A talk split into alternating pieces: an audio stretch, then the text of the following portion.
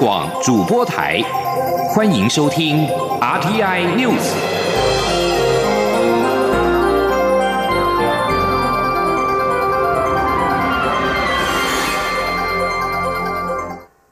各位好，我是主播王玉伟，欢迎收听这节央广主播台提供给您的 RTI News。今天是二零一九年十月十七号，新闻首先带您关注。中国近年加大对台湾打压，对两岸与区域和平威胁日益升高。今年五月，欧洲议会改选之后，欧洲议会再加上德国、法国及英国国会等四大议会有台小组共同倡议，成立一个跨国有台小组交流平台，以整合及凝聚各方的力量。福尔摩沙俱乐部十六号正式在欧洲议会举行了成立酒会，强化跨国支持台湾的力量。欧洲议会有台小组主席盖勒在致辞时表示，台湾与欧洲同享民主、自由及法治价值观。目前台湾面临打压，但不同背景的欧洲议会成员正团结起来，要对给台湾压力者说不，者说不。外交部次长谢武桥代表部长吴钊燮应邀出席，据此时表示，福尔摩沙俱乐部作为新交流平台，除了强化对台湾跨国支持以及加深台欧关系之外，在当前台湾民主受到外界力量威胁的关键时刻，这是这份及时的友谊非常重要。而十六号晚上，除了四大议会有台小组核心成员出席之外，另外有二十六位跨党派的欧洲议员、议员助理、党团顾问以及议会文官等近百人到场力挺台湾。焦点转回国内，挪威的三铁选手伊登日前戴着彰化普盐顺泽宫的棒球帽，在法国勇夺世锦赛冠军，让顺泽宫的帽子一炮而红，被视为幸运的象征。蔡英文总统十六号到顺泽宫参拜，庙方特地制赠一顶棒球帽。蔡总统说：“笑说这顶帽子上面盖有钢印，有加持过，这样子选总统能成了。”而总统也说明这三年多来政府在各方面所做的努力，并且指出有越来越多民主国家支持台湾，因为台湾有民主自由，台湾人也有心决心保护自己的主权。若是没有这样的决心，国际间就不会帮忙。而行政院前院长赖清德则是在美西时间十五号晚间出席了蔡英文总统在北加州的造势大会。他在致辞时表示，他到美国助选是民主的必然，也是责任的所在，与搭不搭配或担任任何职务完全无关。他并且说明自己对于党内初选的想法，表示这一场初选成功激励了民进党及执政团队，并且让蔡总统蜕变为二点零。相信大家现在已经看得更清楚，也了解他的苦心。前天记者欧阳梦平的采访报道。蔡英文总统在明年总统大选寻求连任，行政院前院长赖清德赴美展开辅选之旅，首站出席在北加州举行的造势大会并致辞。这也是赖清德在党内初选结束后首次公开演讲。赖清德首先提到党内初选，表示去年民进党在九合一选举败选，中国国家主席习近平发表五点声明后，基层都很忧心。怕台湾保不住，许多人都鼓励他出来承担，所以他才决定登记参与党内初选，并希望进行一场君子之争，以民主团结民进党，凝聚社会分散的力量。赖清德认为，这场初选成功激励民进党的士气，让民进党政府找回活力，更让蔡总统变成小英二点零。这是他与支持者对守护台湾这场大选做出的具体贡献。他并感谢在初选过程中，因为担心党分裂而对他有所保留或批评的人，表示了解他们的用心，互相批评求进步。如今初选已经结束，他相信大家应该可以看得更清楚，应该了解他的苦心，也相信大家能够释怀。赖清德在致辞时，台下有支持者高呼“蔡赖配”，但赖清德没有受到影响。并在致辞中表示，他到美国助选是责任所在，与是否担任任何职务无关。他说：“蔡英文总统得到民进党的提名，相当台湾的担当，但是清德啊，建立民主的风范得到尊敬。”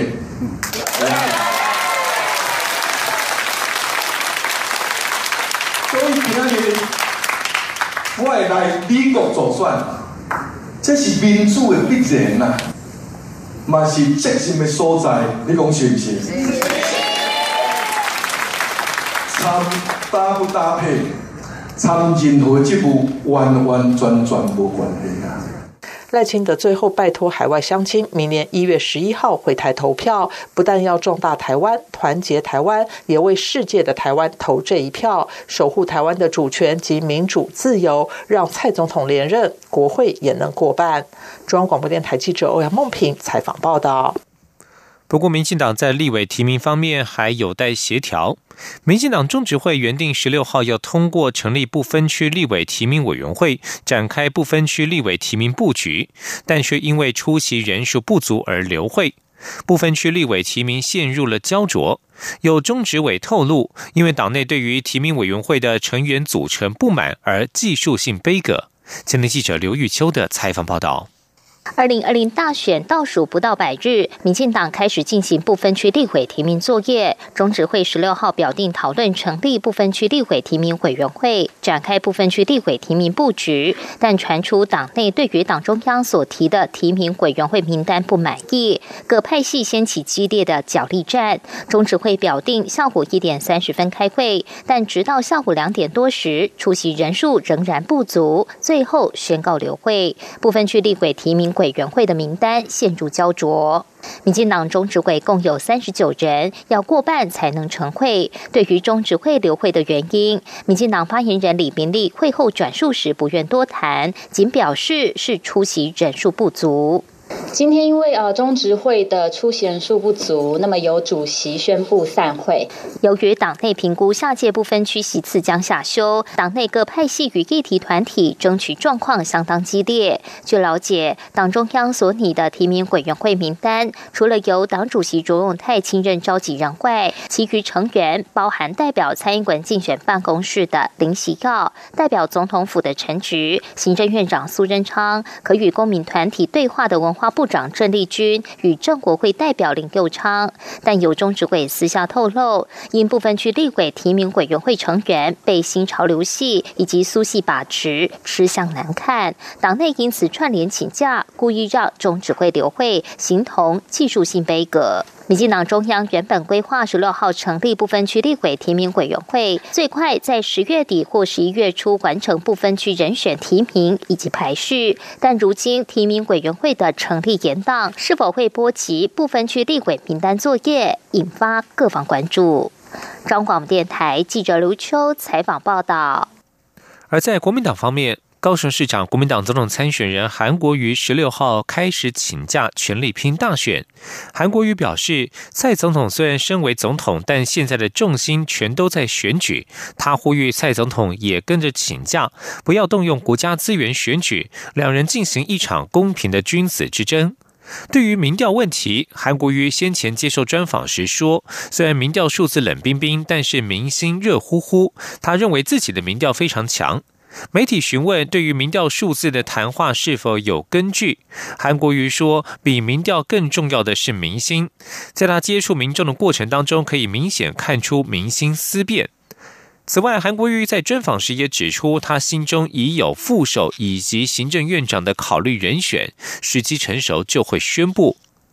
有人建议韩国瑜应该直接辞职，对于选情更有帮助。苹果日报民调也显示，如果韩国瑜辞职，民调可上升百分之四。不过，党内人士皆不赞成，认为民调可能是对手支持者表达的假意向，仅百分之四无法反映民意，而且认为仍有三成选民未表态，蔡总统并非稳赢。前天记者刘品熙的采访报道。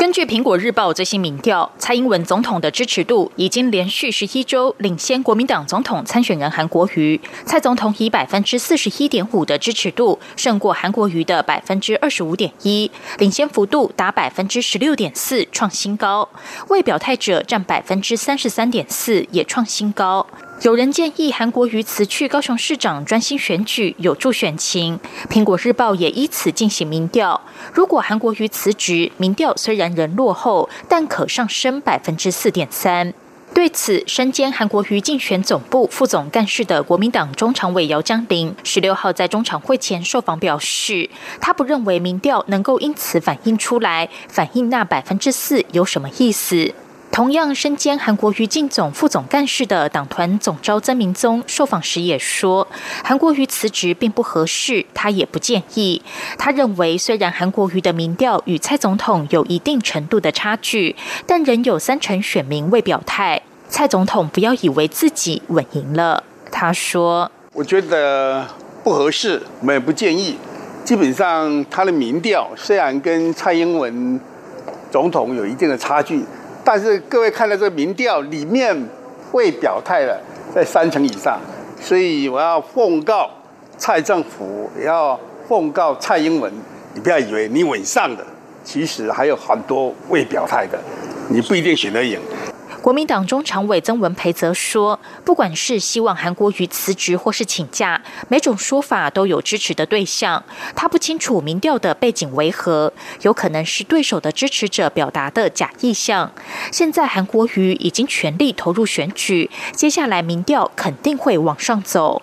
此外，对于时代力量提案修法禁止代职参选，曾明宗表示，这非常不合理，也很具针对性。如果市长不能代职参选，那总统能否代职参选？他说，就他了解，民进党也不赞成这项修法，国民党与亲民党一定会提出复议。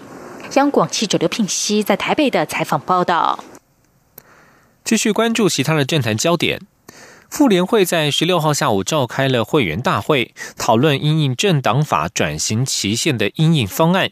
会员大会以投票方式通过不转型为政党，决定继续贯彻爱国进军的公益路线。妇联会主委雷倩表示，如果内政部依照政党法要求解散，妇联会将会抗争到底。前天记者王威婷的采访报道。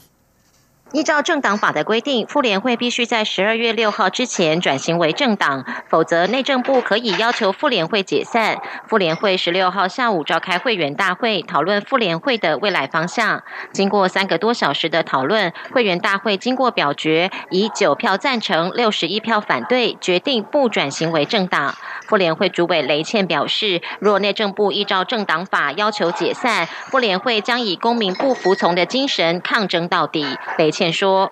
政党法违背人民宪法第十四条所保障的结社自由，是违宪的恶法。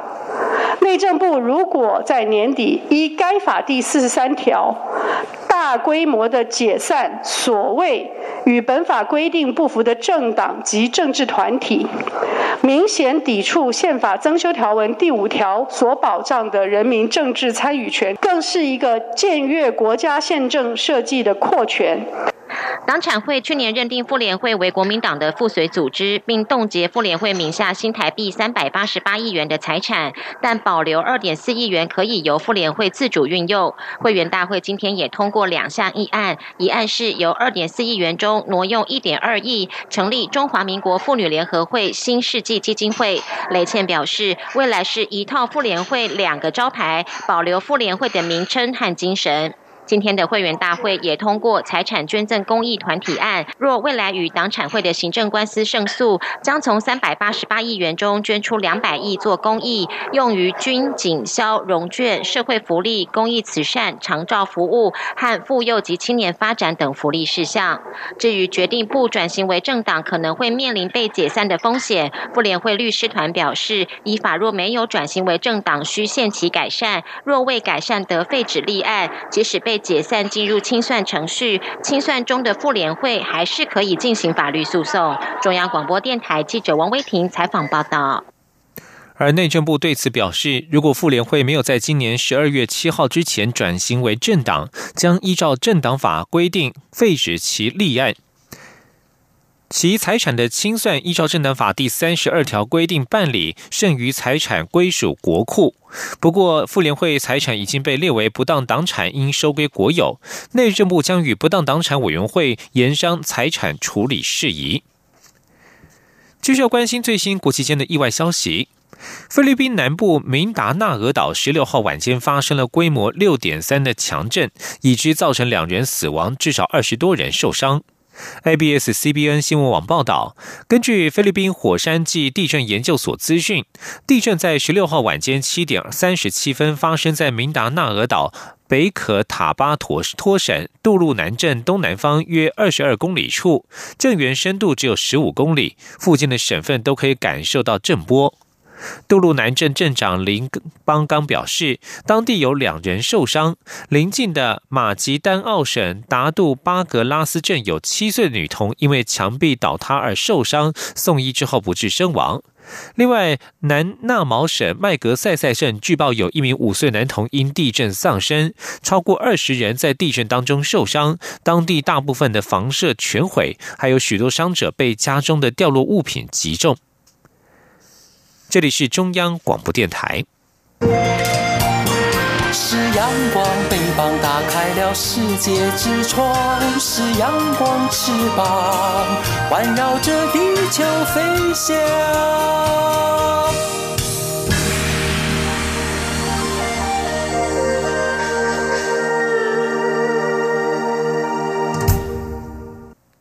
各位好，我是主播王玉伟，欢迎继续收听新闻。即将代表出席亚太经合会 （APEC） 领袖高峰会的台积电创办人张忠谋，是否有机会与美国总统川普会晤？外界好奇。美国亚太经合会资深官员孙小雅表示，领袖双边会谈尚未安排。美国国务院亚太局主管纽澳际太平洋事务副驻青暨亚太经合会议资深官员孙小雅，在十六号出席战略暨国际研究中心研讨会，在被问到台美自由贸易协定 FTA 的议题，以及是否有美方官员会与张忠谋会晤时，孙小雅建议向美国贸易代表署询问，但是就他了解，台美双方并未针对 FTA 议题展开讨论。至于是否会安排领袖会谈，孙小雅表示，白宫至今尚未正式宣布川普是否出席于智利举行的 APEC 领袖峰会。而张忠谋在日前表示，美中贸易战近期达成初步协议，川普参加 APEC 的可能性增加。如果川普出席的话，两人一定会见面。虽然白宫尚未正式宣布，但是美国总统川普十六号表示，他在十一月前往智利参加亚太经合会 （APEC） 时，与中国国家主席习近平会面之前，可能不会与中国签署贸易协议。美中双方在上周达成第一阶段的贸易协议，但是并未公布任何细节。而媒体在十四号曾经报道，中国希望在十月底之前举行更多会谈，以敲定第一阶段协议的细节。而张忠谋今年再度担任我国领袖代表，预计十一月前往智利参加 IPEC 领袖会议。他身为全球半导体产业的重要人士，面对包括数位经济、美洲贸易战等议题，应可游刃有余，帮台湾在国际上加分。不过，在美中对抗持续之下，此行不论是在大会会议上，还是私下与他国的双边会谈当中，都将面临挑战。请请听央广记者谢佳欣的专题报道。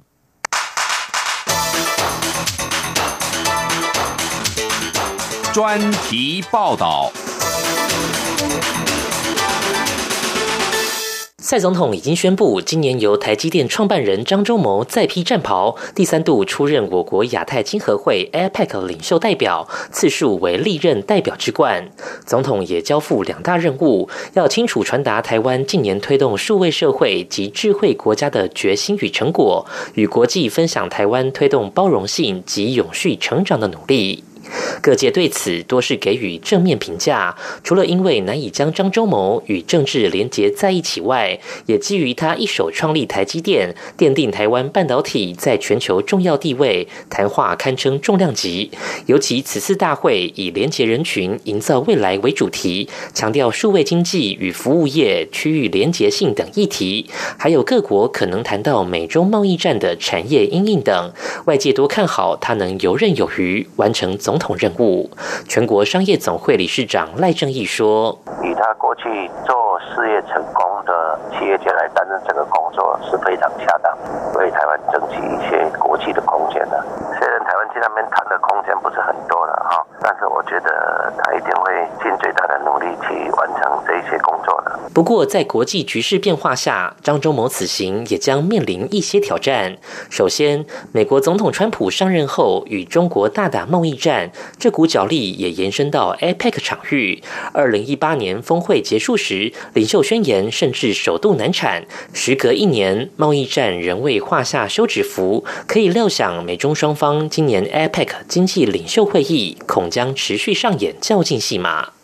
尽管传出今年主办国智利未顺利产出领袖宣言，将避免争议性议题，简化宣言内容。不过，在美中角力持续下，就台湾而言，今年要在大会上提出重大倡议，争取支持，难度将会提高。中经院 WTO 及 RTA 中心副执行长李纯说：“相对于过去的 APEC，很难有所突破了。我们这样讲好了，大概跟去年会差不多的情况。台湾要提出什么重大倡？”议也会变得难度变高了，就是你这个倡议必须要，比如说至少美中他不要反对嘛，好，然后其他国家也觉得有意义可以支持，他要过的关卡会比以前来的高啊。除了 APEC 本身之外，我方在场边的双边互动也是观察重点。去年张忠谋与美国副总统彭斯做双边会谈，各界多期待今年能否直接与川普双边会谈。张忠谋甚至也预告，若见到他会自我介绍。是川普大厦的访客。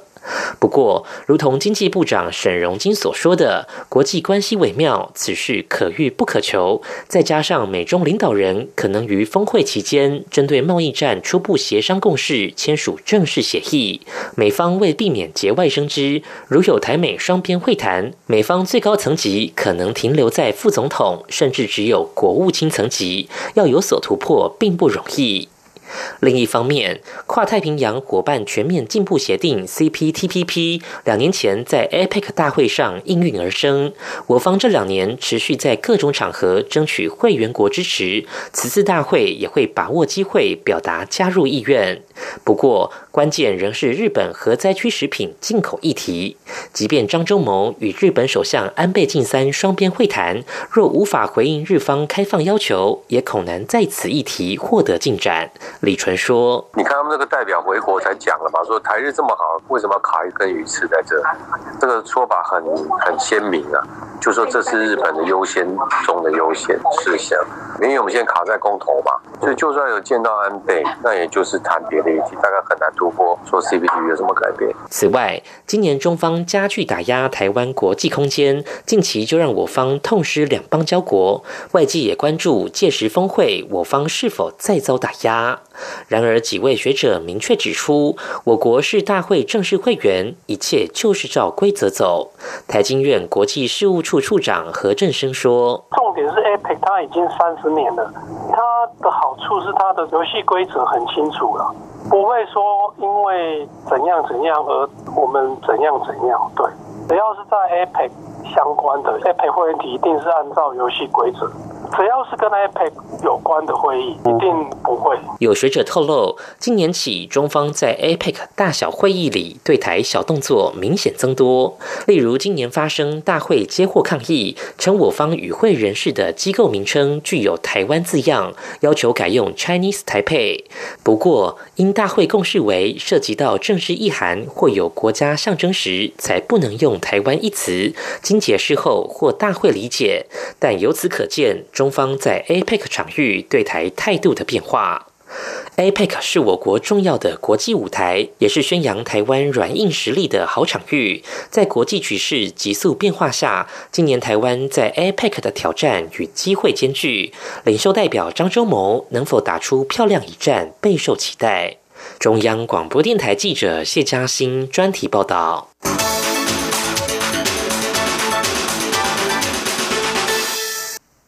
继续要关注的是医药消息。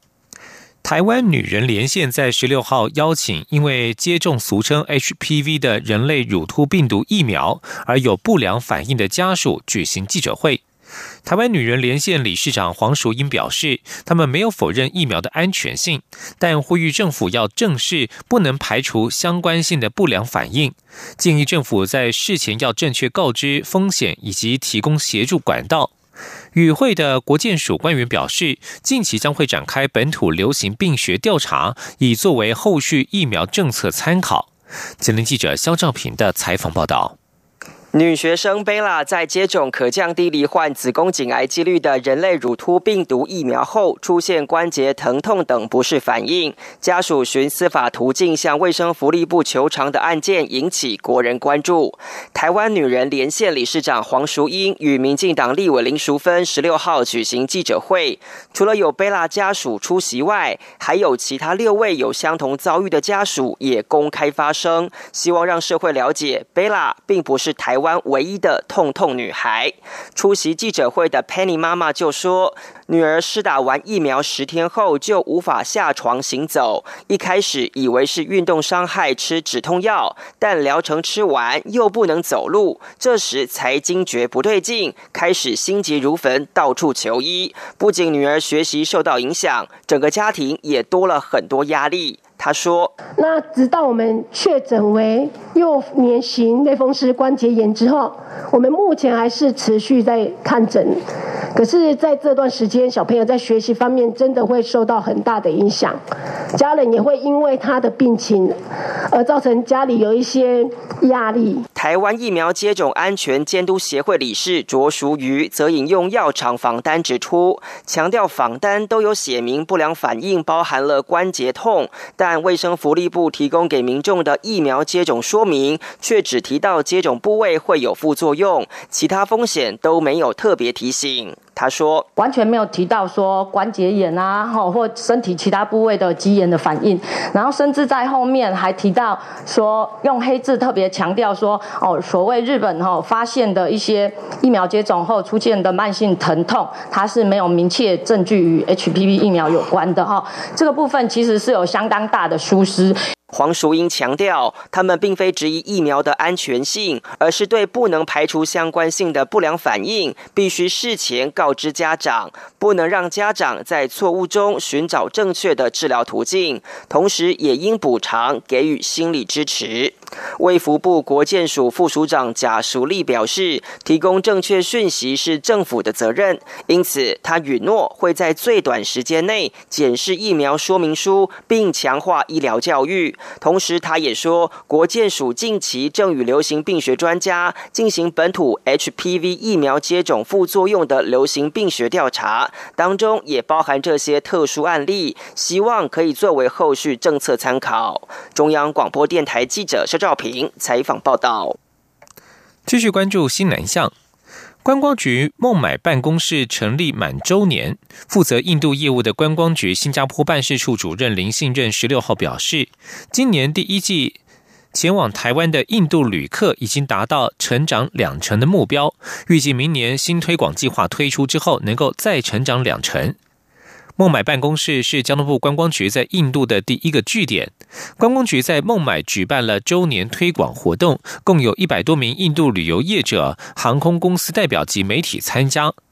林信任指出，在观光局二零一八年到二零一九年投入约一百万美元（新台币三千零五十九万元）之后，进一步开拓印度市场。今年首季已经达成赴台印度旅客成长百分之二十的目标。而虽然第二季受到印度航空业者倒闭、燃油价格上涨以及巴基斯坦对印度关闭空域等因素冲击，多家大型印度旅行业者倒闭或萎缩，使得成长率降为百分之五点五。五但是目前状况开始好转，印度旅客赴台已慢慢复苏。与会的印度业者认为，现在旅客正在寻找新的旅游地点。台湾的购物与旅游环境很好，还有大自然及美丽的文化，对印度旅客来说很有吸引力。新闻最后关心的是香港的情势。香港电台报道。香港民间人权阵线陈子杰在十六号晚间在广旺角广场遇袭受伤，送医时是清醒的。民政强烈谴责凶徒的行为，指事件难免令人联想到是散布政治恐慌、制造寒蝉效应。